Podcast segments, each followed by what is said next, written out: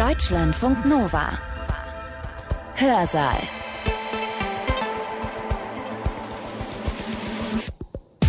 Hallo an alle, hier ist Hans-Jürgen Bartsch und der führt euch heute zurück ins Jahr 1492. Was war da los? Na, wer weiß das? Richtig, Christoph Kolumbus entdeckte Amerika.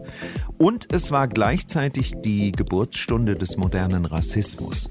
Nicht nur die Eroberung anderer Teile der Welt legt den Grundstein für das Rassendenken, auch die Rückeroberung Spaniens durch die Christen im selben Jahr 1492 ist ohne Einteilung in verschiedene Menschengruppen nicht vorstellbar. Das erwartet euch heute im Hörsaal die Geschichte des Rassismus die Vollkommenheit der Menschheit ist in der Rasse der Weißen.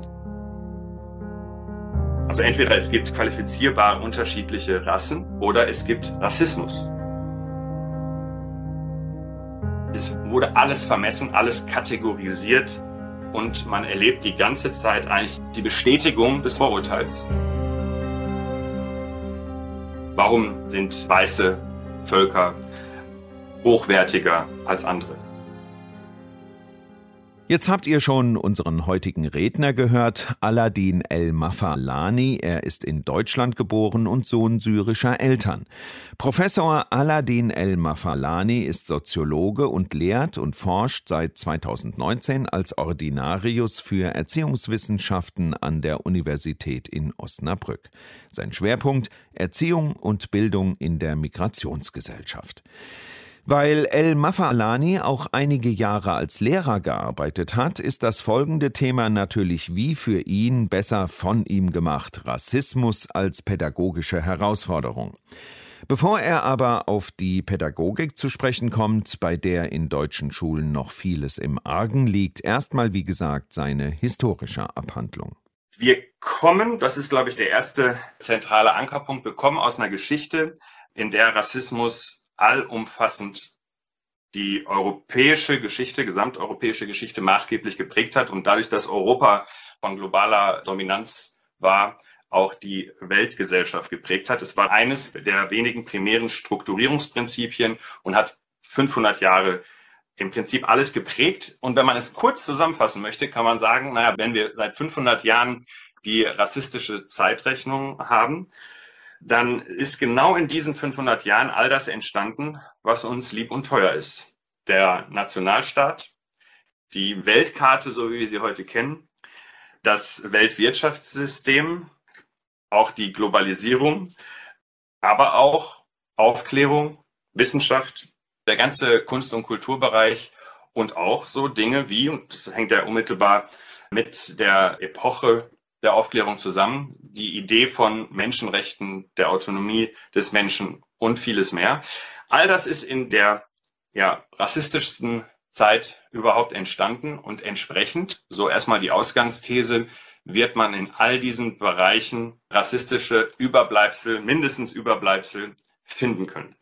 Das ist sozusagen die, die Kurzfassung. Ich gehe jetzt auch nochmal wiederum kurz, aber ins Detail und zwar, wo man die rassistische Zeitrechnung beginnen lassen könnte, wo der moderne Rassismus im Prinzip startet. Und da wird vielfach, und ich würde dem auch folgen, die Reconquista im heutigen Spanien, also die Wiedereroberung der iberischen Halbinsel durch die europäischen Christen gegenüber den damals überwiegend aus Nordafrika stammenden Muslimen genommen. Die iberische Halbinsel war über Jahrhunderte muslimisch dominiert regiert und man suchte im Prinzip nach jahrhundertelanger aus eigener Perspektive Fremdherrschaft eine Idee der Systematisierung von Zugehörigkeit und von so etwas, heute würde man sagen, von Nation Building.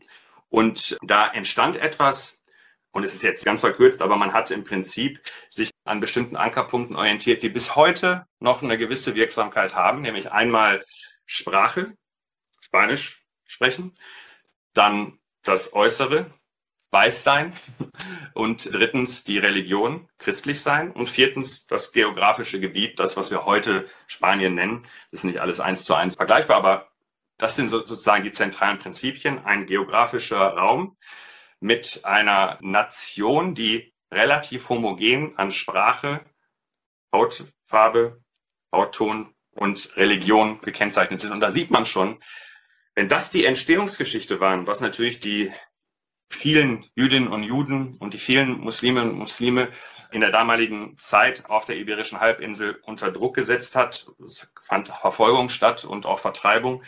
Wenn das sozusagen die Grundfeste waren, dann sehen wir eine starke Kontinuität bis heute und die Reconquista wird sozusagen, das Ende wird datiert auf 1492 und Sie alle wissen, dass genau im gleichen Jahr noch was anderes Wichtiges stattgefunden hat und das ist eben auch so relevant, dass mit diesem Denken die spanische, ja dann Weltmacht Amerika aus eigener Perspektive entdeckt hat, aber de facto erobert hat. Und das heißt, dieses Denken breitet man aus über Kolonialismus auf andere Kontinente und Richtung Norden, also innerhalb Europas, haben sich sehr viele daran orientiert. Also daraus entsteht im Prinzip die Idee homogener Nationen. Und das alles, wenn wir jetzt noch ein bisschen mehr Zeit hätten, eben auch verknüpft mit Antisemitismus. Wenn ich es ganz kurz Mini-Exkurs darstellen darf, denn die viele jüdische Menschen sind konvertiert waren also weiß, sprachen Spanisch, lebten auf dem Gebiet, sind konvertiert, durften also da bleiben und nach einer gewissen Zeit entstand dann sozusagen diese Figur, die auch bis heute noch prägsam ist. Ja, die sind irgendwie immer noch anders. Es muss an ihrem Blut liegen. Oder es könnte an ihrem Blut liegen.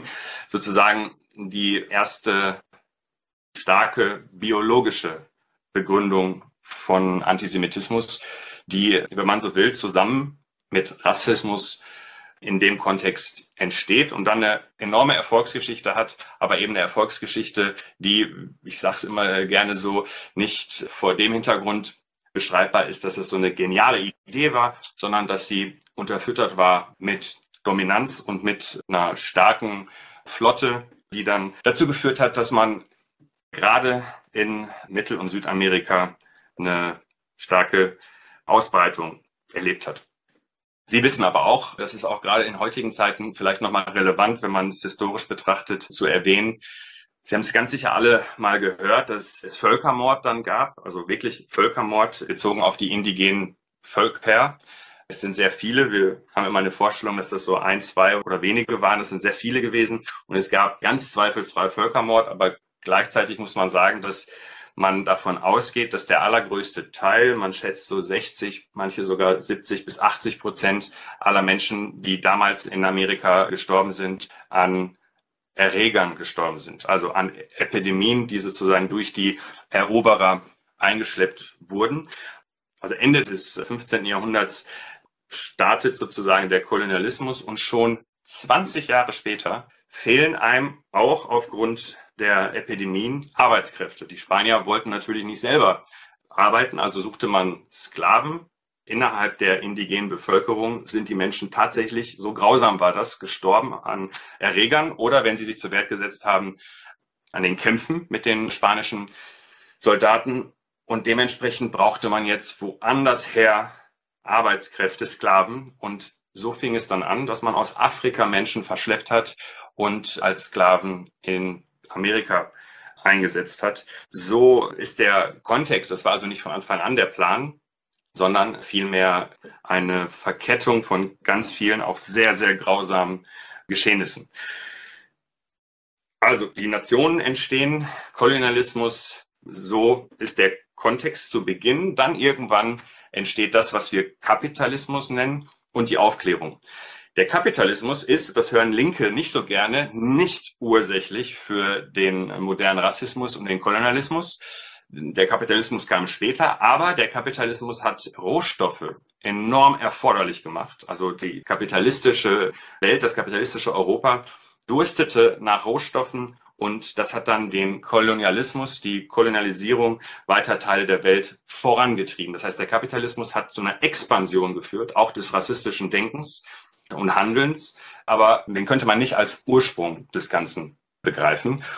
Also Nation Building als Ursprung, Kapitalismus als Expansion und Aufklärung, und das ist auch nochmal ein wichtiger Punkt, gerade auch wenn es um Bildungsinstitutionen und auch Universitäten geht, die sich damit beschäftigen, nochmal wichtig zu betonen, dass die Aufklärer, die Wissenschaftler, die Dichter und Denker maßgeblich sich daran beteiligt haben, das Ganze zu legitimieren. Also nicht die Aufklärung ist die Ursache, das habe ich ja gerade schon beschrieben, wie man sozusagen den Entstehungskontext sehen kann, aber die Legitimation des Ganzen. Und das ist auch hochgradig plausibel, denn die Aufklärer standen vor einer Welt, die so war, wie sie war.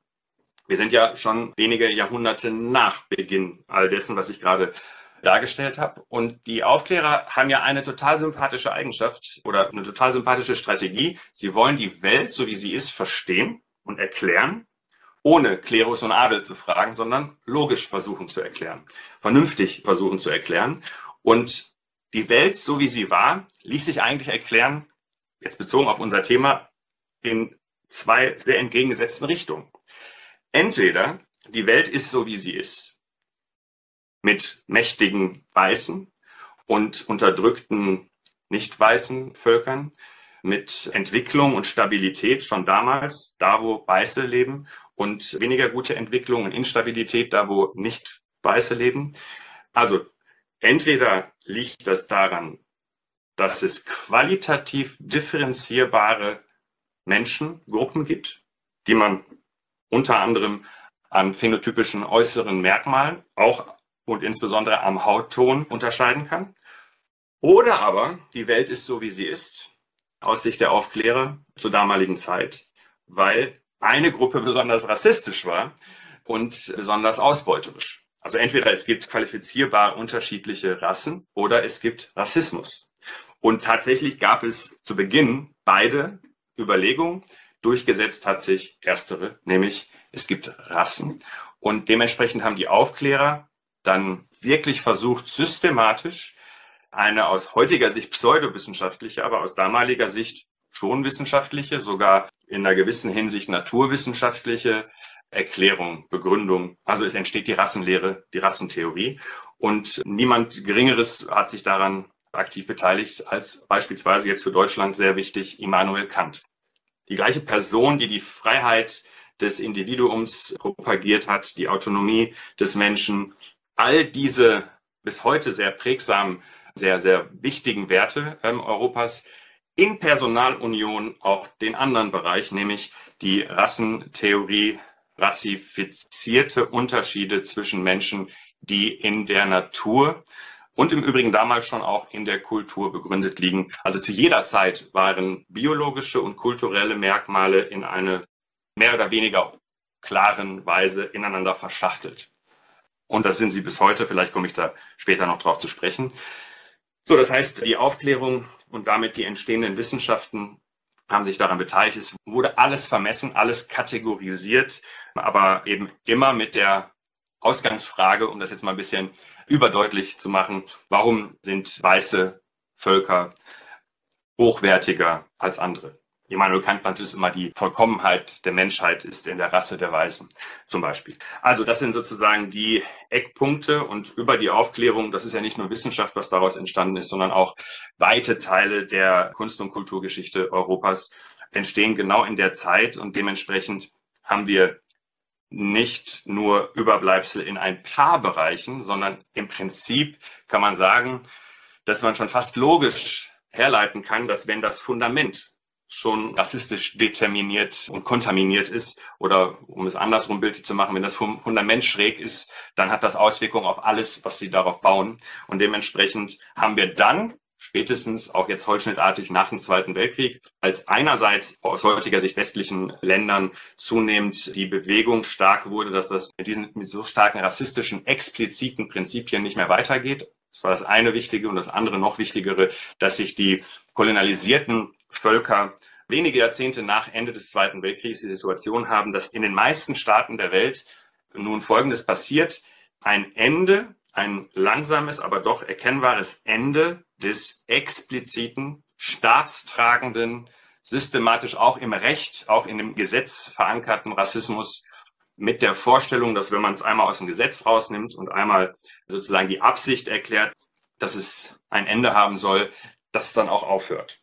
Das hat es natürlich nicht. Und genau das, was übergeblieben ist, das ist genau der Bereich, der bei mir und aber auch anderen als struktureller Rassismus bezeichnet wird. Also in den Strukturen, auch in den tiefen Strukturen der Gesellschaft verankert rassistische Überbleibsel hört sich so verharmlosend an. Das können dicke Brocken sein. Und ich identifiziere drei Strukturen.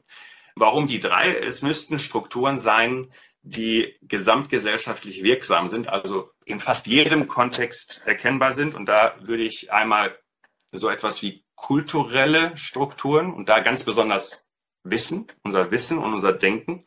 Zweitens die Sozialstruktur, da steckt ganz stark noch so die ökonomische Verteilung, also klassengesellschaftliche Phänomene, die Kapitalverteilung und all sowas, also das ganze sozioökonomische. Und drittens die normative Struktur, also die Legitimationsstrukturen unserer Gesellschaft.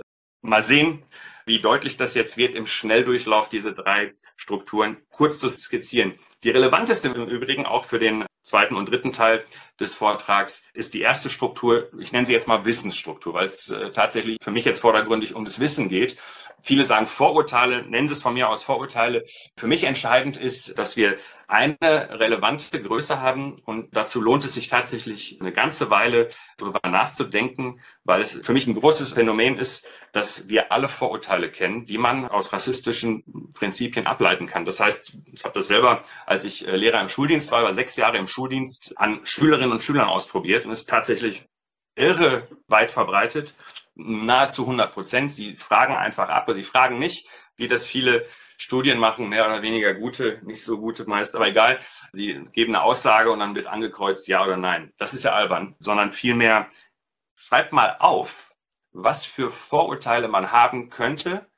Nehmen Sie eine Gruppe. Also können von mir aus eine Gruppe nehmen, der ich angehören würde, arabische Männer oder arabischstämmige Männer. Und Sie werden feststellen, dass fast 100 Prozent aller Jugendlichen und jungen Erwachsenen das schon wissen. Also die wissen, was für Vorurteile man haben könnte. Und das ist nicht banal, denn wenn Sie die gleichen Jugendlichen fragen, nennen wir mal alle Bundesländer der Bundesrepublik Deutschland, kommen sie nicht einmal auf 50 Prozent, die das wissen.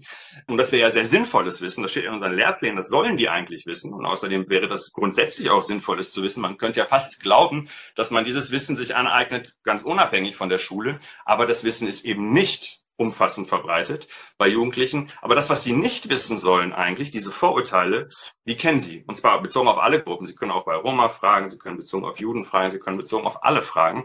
Und da merkt man, das ist ein strukturelles Phänomen. Und unser Wissen, das, was wir in unseren Köpfen und im Geiste mit uns führen, überall in jedem gesellschaftlichen Bereich, kann das dann wirksam sein.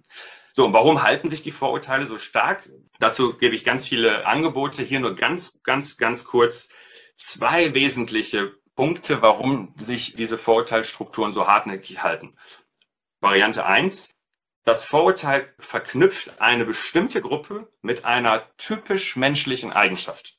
Wenn Sie zum Beispiel sagen, arabischstämmige Männer wie ich sind aggressiv, dann ist das eine typisch menschliche Eigenschaft. Sie alle, wenn Sie mal ein Lehrbuch für Psychologie, ich habe hier ein paar aufschlagen, dann gibt es ein ganzes Kapitel zur Aggression, weil Aggression ist eine ganz normale, typische menschliche Eigenschaft.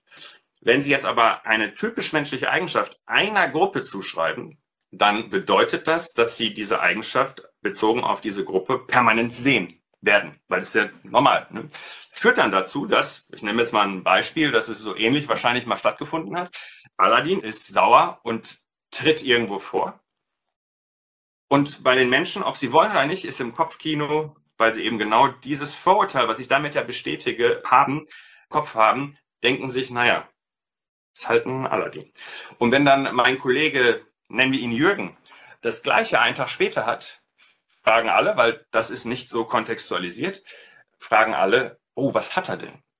Bei mir fragen sie das eher nicht. Denn das ist im Prinzip verknüpft. Und das heißt, wenn Sie eine typisch menschliche Eigenschaft, Sie können das auch mit gierig oder all diese anderen Dinge, die eine ganz normale typisch menschliche Eigenschaft, die im Prinzip alle Menschen zumindest zeitweise haben. Also ich würde mir Sorgen machen, wenn jemand von den Zuhörern, Zuhörerinnen zwei, sagt, zwei, drei Wochen war ich nicht mehr aggressiv. Das ist eher atypisch, das ist eher unter Umständen symptomatisch und dementsprechend ist das eine Problematik, wenn ein Rahmen, ein Frame auf eine Gruppe gesetzt wird und dieses Framing aber dazu führt, dass man es permanent beobachten wird, weil es typisch Mensch ist. Das ist eine. Die andere Variante warum sich Vorurteilsstrukturen halten können, ist, und das ist jetzt kontextualisiert zum zweiten Bereich, ich habe gesagt Wissen und der zweite Bereich wäre Sozialstruktur. Sozialstruktur meint die Hierarchie in der Gesellschaft. wenn sozusagen eine Gruppe als weniger kompetent zum Beispiel, weniger gebildet, weniger intelligent, weniger leistungsfähig, all sowas, ne, dann könnte man jetzt sagen, das stimmt nicht. Aber das alleine überzeugt niemanden, zumindest nicht auf Dauer und zumindest nicht, wenn er nicht ohnehin schon überzeugt ist, denn dann gehen junge Leute, also gerade wenn wir gleich über Pädagogik sprechen, gehen junge Leute raus und stellen fest, an den Toiletten, in den Clubs und Kneipen und wo auch immer sie hingehen, arbeiten bestimmte Menschen und in den Banken wiederum andere. In der Bildzeitung wird über die berichtet und im Kabinett sitzen die. Gerichter sind immer diejenigen und und so weiter und so fort und die erleben, dass irgendwie es doch so ist, dass auch wenn es nicht mehr so deutlich ist wie noch vor 50 oder 100 Jahren, erleben die dennoch, dass die Hierarchie schon eine gewisse Tendenz aufweist, dass sich Vorurteile bestätigen. Dementsprechend hat das Problem, was Immanuel Kant damals hatte, haben Jugendliche bis heute, nur nicht so krass wie damals, nämlich eine der beiden Begründungen, warum die Welt so wie sie ist, vor sich sehen. Und zwar einmal, naja, vielleicht sind die Menschen unterschiedlich leistungsfähig, je nach Hautfarbe, je nach Kultur und so weiter. Und das ist der Grund, warum es so ist, wie es ist. Oder es ist, weil die Strukturen rassistisch sind. Ganz besonders die Geschichte rassistisch war. Und das heißt, die ökonomischen Verhältnisse, die sozialstrukturellen Verhältnisse, die sehen so aus, als könnten die Vorurteile stimmen. Dieser zweite Typus der Vorurteile. Und jetzt komme ich zu der dritten Struktur, um das jetzt kurz zu fassen, nur damit Sie ein Gefühl dafür haben, was ich mit Legitimationsstrukturen meine. Wenn wir Ende des Zweiten Weltkrieges davon ausgehen, dass Rassismus jetzt aufhört und wir ab jetzt eine einigermaßen faire Gesellschaft haben, dann passiert, wenn denn Rassismus weiterhin wirksam ist, dann passiert Folgendes. Sie legitimieren jetzt die Unterschiede. Vorher hätte man noch sagen können, na ja, die sind arm, weil sie gar nichts anderes machen dürfen, weil wir glauben, dass sie aus biologischen oder welchen Gründen auch immer minderwertig sind, in Anführungsstrichen.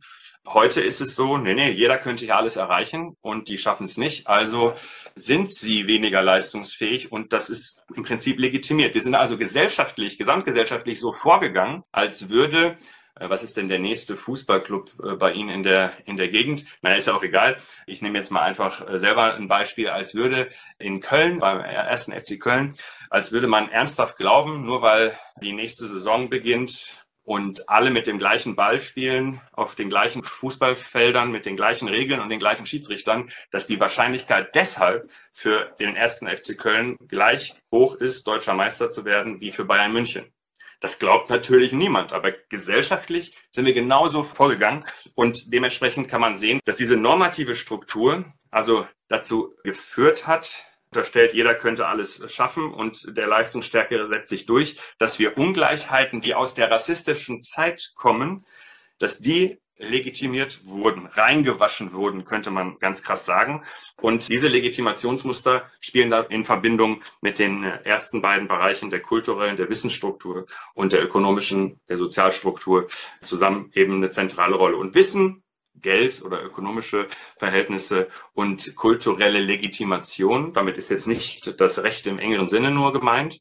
Das sind im Prinzip die drei Bereiche, die ich festmachen würde, die in allen anderen Bereichen wirksam sind. Und damit wäre ich mit dem ersten Teil struktureller Rassismus durch und dann kommen wir direkt zu institutionell, weil was ist jetzt der Unterschied zwischen kulturell und institutionell? Stellen Sie sich vor, das strukturelle wäre eine Welle und jede Welle bricht an unterschiedlichen Felsen eben unterschiedlich. Und stellen Sie sich einfach nur vor, die Felsen wären Institutionen, verschiedene Institutionen. Das heißt, das Strukturelle wirkt in jeder Institution sehr unterschiedlich. Und genau diese unterschiedliche Wirksamkeit des strukturellen Rassismus wird mit dem Begriff des institutionellen Rassismus versucht, auf den Begriff zu bringen. Bevor ich das jetzt ausdifferenziere, was denn die entscheidenden Unterschiede sind, die dieses an den Felsenbrechen so unterschiedlich machen, einmal noch mal ganz kurz einen kurzen Exkurs dazu, warum die Perspektive auf Institutionen so wichtig ist.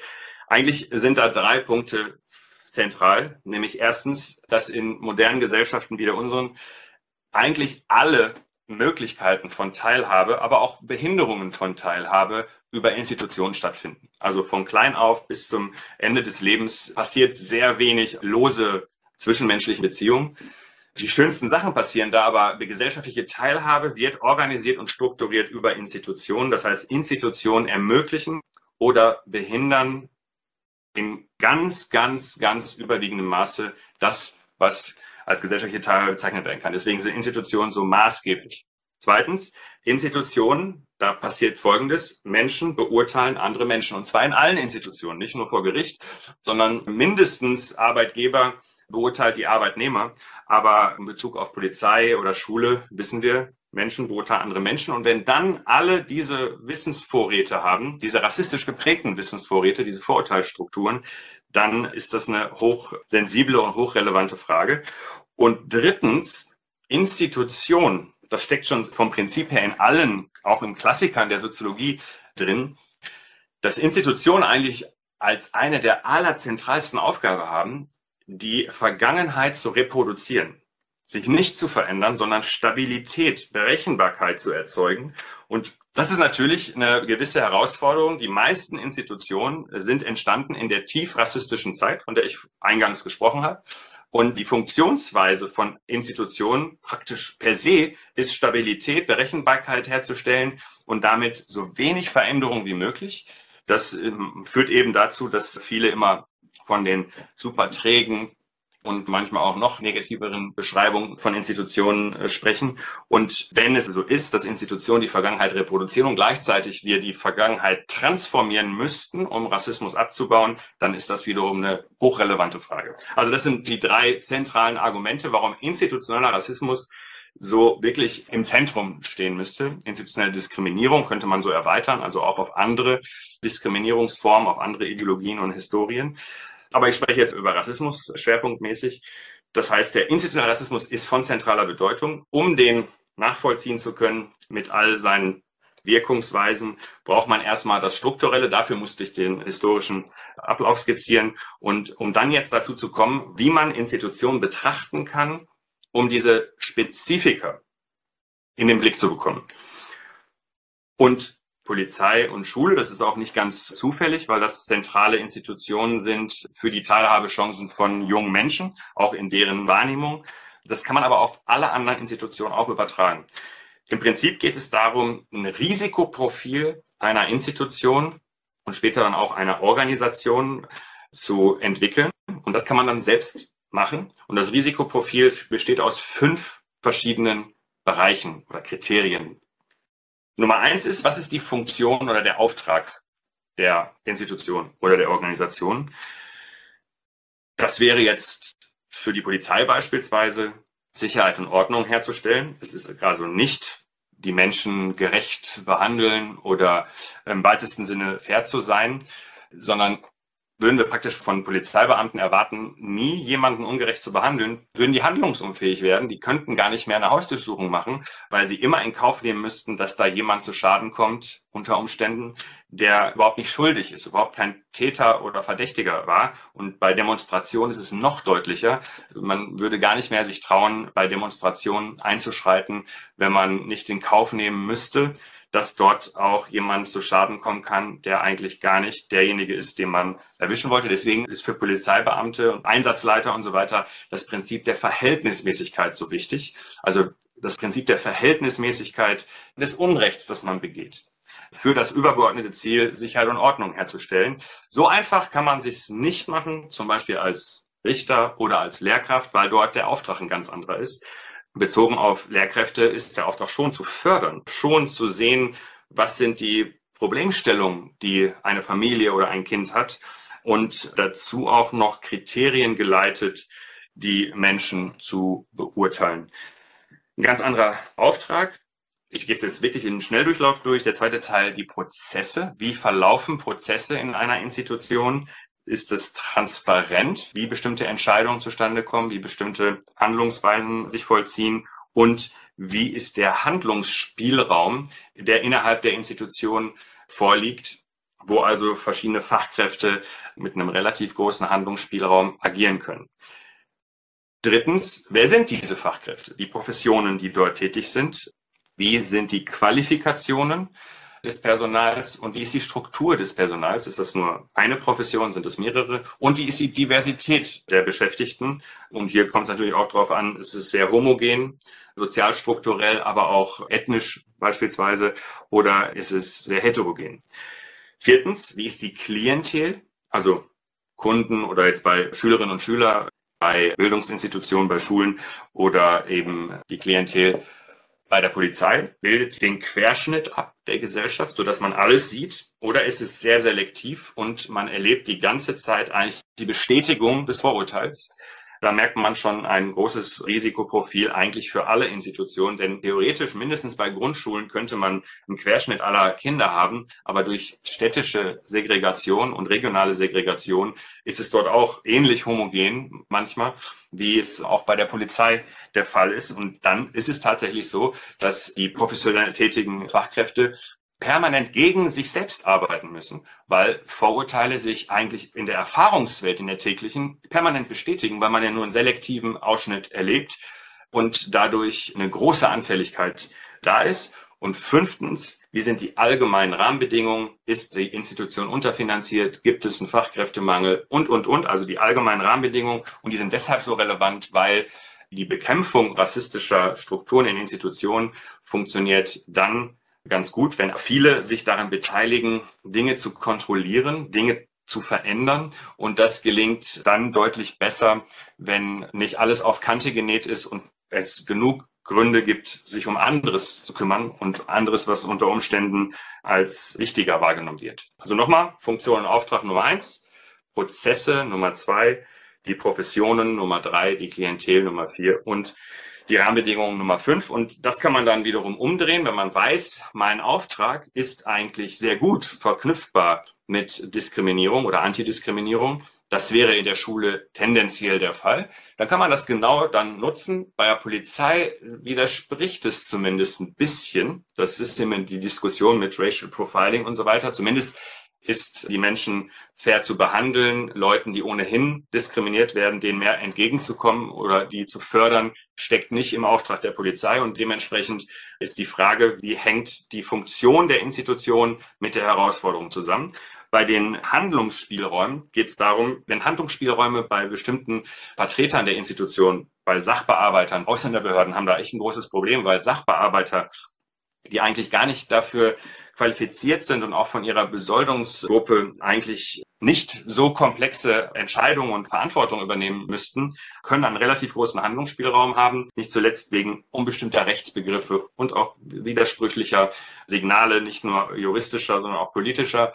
Und dann kann passieren, dass da bestimmte Machtstrukturen, wenn man so mikropolitisch im Kleinen Machtkonzentration vorherrschen und das wieder verknüpft mit, dass die Vorurteile und rassistischen Wissensbestände komplett weit verteilt sind und dann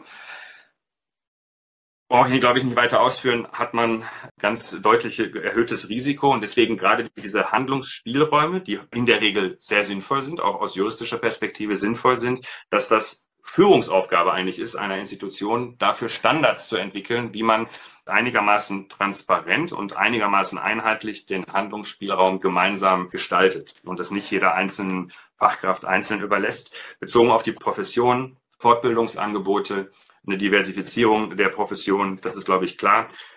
Bezogen auf die Klienten, die Schülerinnen und Schüler beispielsweise, da komme ich gleich noch drauf zu sprechen, wie man da zielgerichteter vorgehen kann und bei den Rahmenbedingungen ist es, glaube ich, grundsätzlich ganz gut, dafür zu sorgen, dass weder Unterfinanzierung noch Fachkräftemangel vorliegen. Aber auch da kann man selbst dann, wenn die Situation angespannt ist, gerade an den Stellen, die relevant sind zur Bekämpfung rassistischer Strukturen, eben besonders rein finanzieren, wenn man, wenn man so formulieren möchte. Und so bekäme man für Institutionen im Allgemeinen, also Schulen, eine Darstellung eines bestimmten Risikoprofils im Vergleich zu anderen Institutionen, aber, und das ist das Schöne daran, an so einem Modell auch bezogen auf die einzelne Schule. Denn Schulen insgesamt kann man darüber beschreiben, aber einzelne Organisationen, also die einzelne Schule im Stadtteil XY in der Straße, kann man dann nochmal ganz spezifisch darstellen. Und dann kann man auch zielgerichtet A, suchen, wo haben wir unsere Baustellen, unsere spezifischen Baustellen und B, präventiv einschreiten. Denn das ist, glaube ich, ein Punkt, an dem wir jetzt sind. Einfach nur so man sagt so schön mit der Gießkanne, das habe ich noch nie so richtig verstanden, aber, mit der Gießkanne macht man ja eigentlich schon sehr spezifisch und zielgerichtet. Aber gut, mit dem Rasensprenger wird es, glaube ich, sinnvoller sein, das Bild. Darüber überall die gleichen Workshops, die gleichen Maßnahmen und so weiter einzuführen, das ist nicht zielführend, nicht mehr zielführend. Wir sind also auf einem Niveau, das komplexeres und zielgerichteteres Vorgehen erfordern und dementsprechend diese fünf verschiedenen Bereiche, die zusammen ein Risikoprofil ergeben und dann die Möglichkeit geben, da ganz zielgerichtet vorzugehen. Und damit komme ich jetzt zum letzten Teil. Was ist jetzt die pädagogische Herausforderung zusätzlich zu der Perspektive der Institution Schule insgesamt? Und da ließen sich ganz viele Dinge thematisieren. Man kann darüber sprechen, dass Rassismus ein Thema sein sollte. Und zwar ein Thema im Lehrplan, für die Schülerinnen und Schüler. Ein Thema aber auch für die Ausbildung der Lehrkräfte, was Wissen angeht. Wir sehen im Augenblick, dass Lehrkräfte tendenziell also keinen Wissensvorsprung im Schnitt mehr haben gegenüber ihren Schülerinnen und Schülern. Es trifft nicht auf jede Altersgruppe und jede Schulform und so weiter zu, aber im Durchschnitt. Da die jungen Menschen, und das zeigt beispielsweise der Diskriminierungs- und Rassismusmonitor, an dem ja auch das Institut, an dem ich in Osnabrück bin, mitbeteiligt ist, in der DEZIM Gemeinschaft Deutsches Zentrum für Integrations- und Migrationsforschung. Da ist der Diskriminierungs- und Rassismusmonitor erstmals jetzt veröffentlicht worden, eine Langzeituntersuchung repräsentativ zur Rassismus- und Diskriminierungserfahrung in der Bevölkerung. Und die zeigen sehr deutlich, dass junge Menschen sensibilisiert sind für das Thema, auch gut informiert sind, was das Thema angeht. Und die Gefahr besteht schon, dass äh, ähnlich wie in den USA, dass die jungen Menschen zunehmend ein erhöhtes Interesse für das Thema haben, eine erhöhte Sensibilität, auch Wissen und die Lehrkräfte und die Schulen insgesamt dem Trend übersehen und dann richtig eine Spaltung zwischen Schülerinnen und Schülern und Lehrkräften entsteht, die dann ja zu einer gewissen Polarisierung in Bildungsinstitutionen führt. Passiert im Übrigen auch an Universitäten. Da ist es auch schon in Deutschland angekommen. Nicht an jeder Universität, aber schon an den ersten. Und wenn wir einfach nur das weiterdenken, was wir in anderen Staaten sehen, die da uns ein bisschen voraus sind, sieht man, dass das auch nochmal in den Altersgruppen weiter runtergeht und tatsächlich auch allgemeinbildende Schulen dann irgendwann betreffen kann. Also das Wissen in der Lehrerausbildung und Fortbildung. Fortbildung sind hier für mich ganz zentral, weil Ausbildung, wenn wir jetzt mit der Ausbildung anfangen, kommen die ersten Lehrkräfte und wir haben ja so viele andere. Deswegen die Fortbildung sind, glaube ich, der zentrale Anker und weniger die Ausbildung. Und die Perspektive darauf und die Haltung der Pädagoginnen und Pädagogen hin zu so etwas wie Differenzsensibilität, Migrationssensibilität, Rassismuskritik. Dafür gibt es verschiedene Begriffe, die meinen auch nicht alle das Gleiche, aber All das spielt schon eine Rolle und so, dass man in die Praxis dann reinwirkt. So heißt im Übrigen auch das letzte Kapitel des Buchs Rassismuskritik als Kombination von Wissen, Haltung und Praxis. Und was würde das bedeuten? Und da komme ich jetzt schon zu dem allerletzten Teil des Vortrags. Was würde das bedeuten für pädagogische Professionalität, für eine rassismuskritische pädagogische Professionalität? Da beschreibe ich wiederum vier zentrale Aspekte, vier zentrale Kompetenzbereiche oder Anforderungsbereiche für genau das.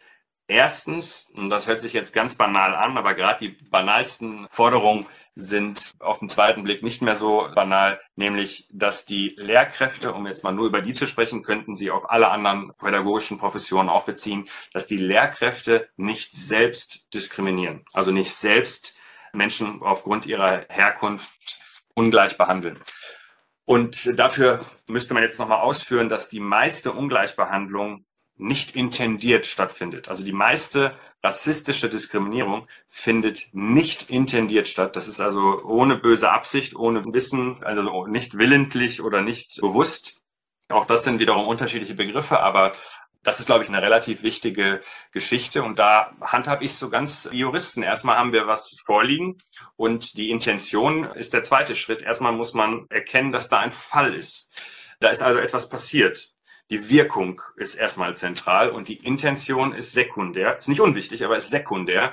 Und genauso machen wir es Rassismusforscher, sozialwissenschaftliche Rassismusforscher, nämlich erstmal die Frage, wird eine Gruppe vor dem Hintergrund bestimmter Merkmale und Kategorisierungen, die wir rassistisch begründet bezeichnen könnten, ungleich behandelt? Wenn ja, ist die Wirkung rassistisch, also ist es rassistisches Handeln.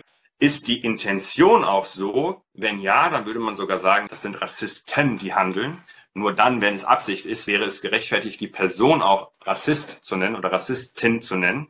Aber ist die Intention nicht gegeben, das ist nicht absichtsvoll und mit böser Absicht, sondern unbewusst, nicht intendiert, wie auch immer, dann ist die Handlung dennoch rassistisch. Also die Wirkung entscheidet, ob die Handlung so ist und die Intention entscheidet, ob der Mensch als solcher bezeichnet werden kann. Und ganz sicher ist das meiste, was in unserer Gesellschaft passiert, das ist empirisch belegt, latent, also nicht offen. Und von diesem Latenten ist wiederum das meiste nicht intendiert, häufig nicht mit dieser Absicht verknüpft, aber durchaus sehr wirkungsvoll.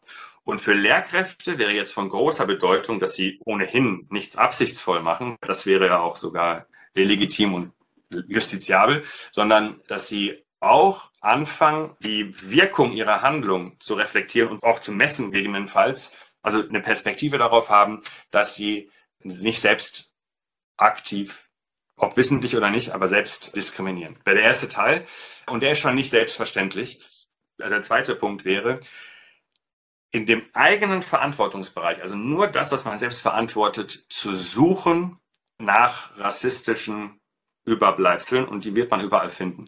Beispiel, die Lehrbuchforschung zeigt, dass es kaum ein Lehrbuch, zumindest bis vor kurzem gab, in dem Rassismus nicht vorkommt. Aber nicht als Thema, was man lernen soll, das gibt es ja kaum, sondern versteckt, also sozusagen rassistische Stereotype, die, die sich da reingeschlichen haben, ist zu harmlos formuliert, denn es ist bisher kaum ein Lehrbuch gefunden worden, in dem das nicht stattfindet. Die Schulbuchverlage haben schon nicht alle, aber die meisten reagiert, dass sie jetzt Kommissionen bilden, die genau danach das Ganze sich anschauen. Daran merkt man, wie relevant das Thema ist. Und die besondere Frage ist aber, naja, die Lehrkräfte haben diese Schulbücher angewandt. Und denen muss das ja aufgefallen sein. Und gute Schulbuchforschung fragt auch danach, sag mal, warum habt ihr das Buch eigentlich eingesetzt? Ist euch das nicht aufgefallen? Das ist echt nicht okay. Also wie sich dort rassistische Denkmuster reproduzieren. Und gerade für junge Menschen, das ist prägsam und so weiter und so fort. Und da sagen nicht alle, aber ein paar Lehrkräfte, ja, ist mir aufgefallen. Und dann fragt man weiter, ja, warum wendet ihr das an? Und dann sagen nicht alle, aber manche Lehrkräfte, es hat eine Schulbuchzulassung beispielsweise. Und da sieht man, da sind wir ganz weit von der Perspektive, dass man sucht, aktiv sucht nach rassistischen Wissensbeständen innerhalb des Materials, was man verwendet, innerhalb des eigenen Verantwortungsbereichs, sondern ganz im Gegenteil. Und das ist hochgradig nicht professionell aus einer heutigen Perspektive. Das heißt, ein aktives Suchen nach Rassismus in Materialien oder im eigenen Verantwortungsbereich einer Lehrkraft. Drittens, und jetzt kommen wir wirklich, Sie merken, das baut sich auf. Das ist, drittens ist mit Sicherheit der bisher anspruchsvollste Bereich, den man neudeutsch empowern nennen könnte. Also, um das klarer zu formulieren, weil Empowerment ist ein Begriff, der missverständlich ist. Kinder und Jugendliche, eigentlich Kinder schon, in der Grundschule meiner Meinung nach, darauf vorbereiten, dass sie Rassismus erfahren könnten. Und meist, wenn man Kinder fragt, haben sie schon längst erfahren. Die haben nicht den Begriff und man muss auch nicht das Wort verwenden unbedingt, Rassismus, sondern man kann es anders formulieren. Aber dass Kinder und Jugendliche sozusagen darauf vorbereitet werden. Und wenn es dann passiert ist, schon längst passiert ist, sei es auf dem Klassenzimmer oder auf dem Pausenhof oder außerhalb der Schule, dass man dann darüber redet. Darüber redet und eine Perspektive darauf bekommt, dass es nicht okay ist, dass man selbst vollkommen in Ordnung ist und dass das, was einem widerfahren ist, dass das ein Problem ist, dass man vielleicht nicht sofort lösen kann, aber das ist das Problem, nicht man selbst. Denn die Forschung zu Menschen, die Rassismus erfahren, zeigt erstens in krasser Weise, dass rassistische Erfahrungen, die Menschen machen, krank machen. In Nordamerika kommt die meiste Rassismusforschung aus der Gesundheitsforschung. Tatsächlich aus der Gesundheitsforschung. Und in solchen Zeitschriften sind auch die meisten Studien dazu. Warum? Weil die Krankenkassen ein hohes Interesse haben, gerade in den USA, das sind keine staatlichen, sondern fast ausschließlich private Krankenkassen, die wollen ihren Gewinn steigern und sehen, dass rassistische Erlebnisse, Erfahrungen, dass die die Kosten steigern. Und wie die damit umgehen, ist jetzt nicht toll dann. Aber die Tatsache, dass das Kosten erzeugt, rassistische Erfahrungen gemacht zu haben, dass es nicht nur psychische, sondern auch körperliche Krankheiten wahrscheinlicher macht, das ist erstmal ein Punkt, der, glaube ich, von großer Relevanz ist. Zweitens macht es aber auch verändertes Handlungsmuster. Es macht zum Beispiel Aggressionen wahrscheinlicher. Wut wahrscheinlicher. Und das ist halt das Spannende. Ne? Man unterstellt einer Gruppe, sie wäre besonders aggressiv und durch den Rassismus, den man ihr gegenüber sozusagen versprüht, wird sie überhaupt erst aggressiv. Das ist ein Grundmuster, was Sie immer wieder, wenn Sie sich mit dem Thema beschäftigen, erkennen, dass der Rassismus das erzeugt, was er der Gruppe als natürlich gegeben sozusagen unterstellt. Wenn man nur lange genug Rassismus erfährt, den man nicht thematisiert bekommt und den Eindruck bekommt, na gut, das ist hier halt so, das ist normal, dann resignieren Menschen.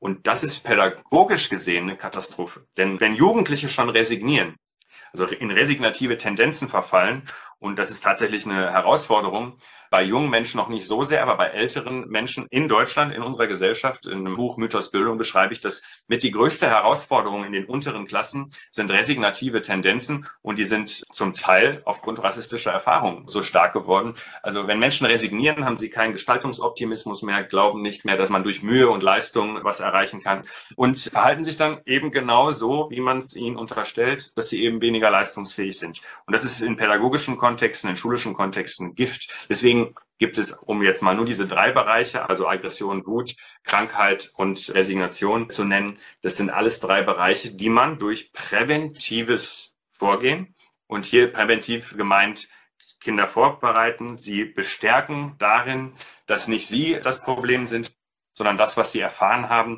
dass das Dinge sind, die pädagogische Professionalität ausmachen muss. Das ist also nicht vielleicht, sondern in den allgemeinen Standards pädagogischer Tätigkeit steht das schon drin.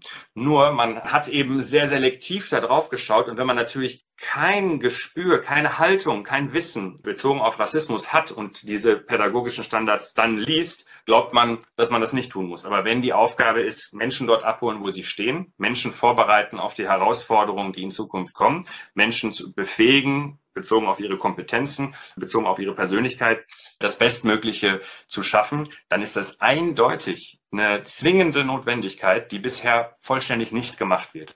Und das, was ich gerade beschrieben habe, ist das, was man eigentlich Empowerment bezeichnen müsste. Empowerment heißt nicht eigentlich, dass Menschen, die verletzt sind, sich in der Selbsthilfegruppe zusammentun und über ihre Verletzungen sprechen. Das passiert natürlich, das muss auch passieren. Das ist also keine Kritik daran, sondern Empowerment meint das vorher sie von Anfang an resilient zu machen oder zumindest darin zu bestärken, diese Situation so einzuordnen, dass sie da heile herauskommen, dass es nicht zu starken Verletzungen kommt und dass sie ihre Interessen vertreten sollen und zwar auf verschiedene Art und Weisen. Ich durfte selbst da ganz spannend zuschauen in Kanada, wie dort vorgegangen wird. Und es ist tatsächlich spannend, dass die in der ersten Klasse schon in der Grundschule darüber reden, mit kleinen Kindern, die Erstklässler sind und darüber reden, was für Erfahrungen die bisher gemacht haben, da wird viel geweint in dieser wöchentlichen Stunde, wo es um Ungerechtigkeiten, die einem widerfahren geht. Die benutzen das Wort Racism nicht, aber sie sprechen darüber, aber auch über andere Diskriminierungsformen, also auch Sexismus und, und, und. Und die fangen an zu weinen und erzählen es der Lehrkraft, weil sie Vertrauen schöpfen und weil man einen Kontext erzeugt, wo man es erzählen kann. Und jetzt habe ich mir nur vorgestellt beim Hospitieren dieses fantastischen Unterrichts dort, mein Gott, die machen die Erfahrung alle und normalerweise reden sie da nicht drüber. Und spannenderweise reden sie in der Regel auch mit den Eltern nicht darüber und schlucken es irgendwie runter. Und ja, jetzt kommt es drauf an, wie die einzelnen Menschen damit umgehen. Dann ist es natürlich sehr sinnvoll, wenn man das begleitet, wenn man das betreut und die Kinder professionell, pädagogisch professionell darin bestärkt, dass sie gleichwertig sind, auch wenn ihre Erfahrungen manchmal auf was anderes hindeuten, ne, dass sie gleichwertig sind und ihre Interessen unbedingt offensiv vertreten sollen und eben nicht resignieren. Die sprechen zum Beispiel darüber, das fand ich sehr spannend, mit Erstklässlern, nachdem die erste Aufregung beim Erzählen und Weinen und so weiter sich gelegt hat, geht es darum, ja, wie hast du eigentlich reagiert, als das passiert ist? Und dann spricht man darüber, man hat so und so reagiert und fand es eigentlich doof, dass man so reagiert hat. Es ist übrigens sehr häufig so, können Sie alle mal selber reflektieren. In der Regel, wenn Ihnen irgendwas Komisches, Schreckliches mal von mir aus widerfahren ist, halt das besonders dann lange nach, wenn Sie das Gefühl haben, ich habe mich falsch verhalten. und ich hätte mich anders verhalten sollen. Dann bekämpfen Sie eigentlich etwas, was Sie falsch gemacht haben, obwohl ja eigentlich Ihnen was widerfahren ist. Und das Schöne an so einem pädagogischen Kontext ist, dass man nicht nur sich zusammensetzt und miteinander weint und das ausdiskutiert und die andere Person beschimpft und so. Das machen die auf eine sehr liebevolle Art und Weise. Und das, was daran spannend ist, dass man überlegt, wie hast du dich verhalten? Aha, hat dir so nicht gefallen. Wie würdest du dich denn gerne ab jetzt verhalten? Das heißt, die üben, wie verhalte ich mich das nächste Mal, damit mich das nicht so überrumpelt, damit mich das nicht völlig überfordert und, und vereinnahmt und ich dann am Ende wieder wochenlang bereue, dass ich mich so verhalten habe. Ne, das macht es ja so lang und das macht es so, dass man da permanent auch nachts dann drüber grübelt und so. All das haben die Kinder tatsächlich erzählt. Und wir reden von Kindern, erste Klasse. Da empowern und dieser dritte Punkt, da sind wir noch ganz weit von entfernt. Also nicht aktiv diskriminieren. Da kommen wir hoffentlich relativ schnell hin. Überall zu suchen. Ich glaube, da sehe ich auch schon zumindest bei einem Teil der Lehrkräfte die ersten Anzeichen, dass das passiert. Empowern, da sind wir noch ganz weit weg und auch bezogen auf erste Klasse in der Grundschule und so weiter wirklich eine ganze Ecke weg. Aber das muss zumindest eine Zieldimension sein in relativ absehbarer Zeit. Die Herausforderung für dieses Jahrzehnt. Und viertens, und das geht jetzt schnell, in die Institutionen reinzuwirken, mit den fünf Bereichen, die ich vorhin beschrieben habe, Funktion, Auftrag, Prozesse, Profession, Klientel und allgemeine Rahmenbedingungen. Und dieser vierte Bereich, der ist sehr wünschenswert, aber nur den würde ich nicht als pädagogische Pflicht sehen, weil man sich relativ unbeliebt macht, weil man ein gewisses Standing in der Schule haben muss, um dann nicht mehr nur in seinem eigenen Verantwortungsbereich, sondern in die gesamte Institution auszustrahlen und ja, weil man sich unbeliebt macht. Und es wäre halt nicht sinnvoll, wenn diejenigen, die am engagiertesten bei diesem Thema sind, am schnellsten ja, frustriert sind, unbeliebt sind in der Schule unter Umständen, dann den Job verlassen oder zumindest die Schule verlassen, sich versetzen lassen und, und, und. Dafür wurde ich im Übrigen kritisiert, dass ich so pragmatisch sage, dieses vierte kann man nicht mehr von allen Menschen erwarten. Aber man kann es auch so sehen, wenn alle die ersten drei Punkte erfüllen würden, würde der vierte Punkt leicht von der Hand gehen. Also der vierte in die Institution insgesamt zu wirken. So, und das war jetzt ein Schnelldurchlauf zu Rassismus als pädagogische Herausforderung indem man erstmal sich anschaut, wie ist die Geschichte und wie ist dann das Strukturelle, was wir heute in allen gesellschaftlichen Bereichen als Überbleibsel der krass rassistischen Geschichten noch haben um dann zu schauen, wie wirkt das in Institutionen spezifisch. Und da habe ich Ihnen was vorgestellt, was Sie auf alle Institutionen und auch auf organisationaler Ebene in Einzelorganisationen übertragen können und damit durchaus ein Analyseraster haben, wo die relevanten Dinge von den weniger relevanten Dingen unterschieden werden können und auch spezifiziert werden können. Und dann zuletzt, was ist eigentlich im ganz besonders zwischenmenschlichen Kontakt innerhalb einer Institution durch eine Profession von besonderer Bedeutung. Wie geht also die professionelle Person, die Profession Lehrkraft in meinem Beispiel mit Klienten, also Schülerinnen und Schülern, um in dem Gesamtzusammenhang Rassismus als pädagogische Herausforderung. Danke für Ihre Aufmerksamkeit. In unserem Hörsaal habt ihr heute Aladin El-Mafalani gehört, einen Soziologen und Erziehungswissenschaftler mit Schwerpunkt Migration. Er hat uns zunächst erzählt, wie Rassismus in der Welt entstanden ist und dann, was seiner Meinung nach an den Schulen noch alles passieren müsste, um damit besser umzugehen. Vorgetragen hat El Mafalani per Videoschalte am 13. Juni 2022 für die Universität Halle-Wittenberg innerhalb der Ringvorlesung Struktureller Rassismus. Deutschlandfunk Nova. Hörsaal. Jeden Sonntag neu. Auf deutschlandfunknova.de und überall, wo es Podcasts gibt. Deine Podcasts.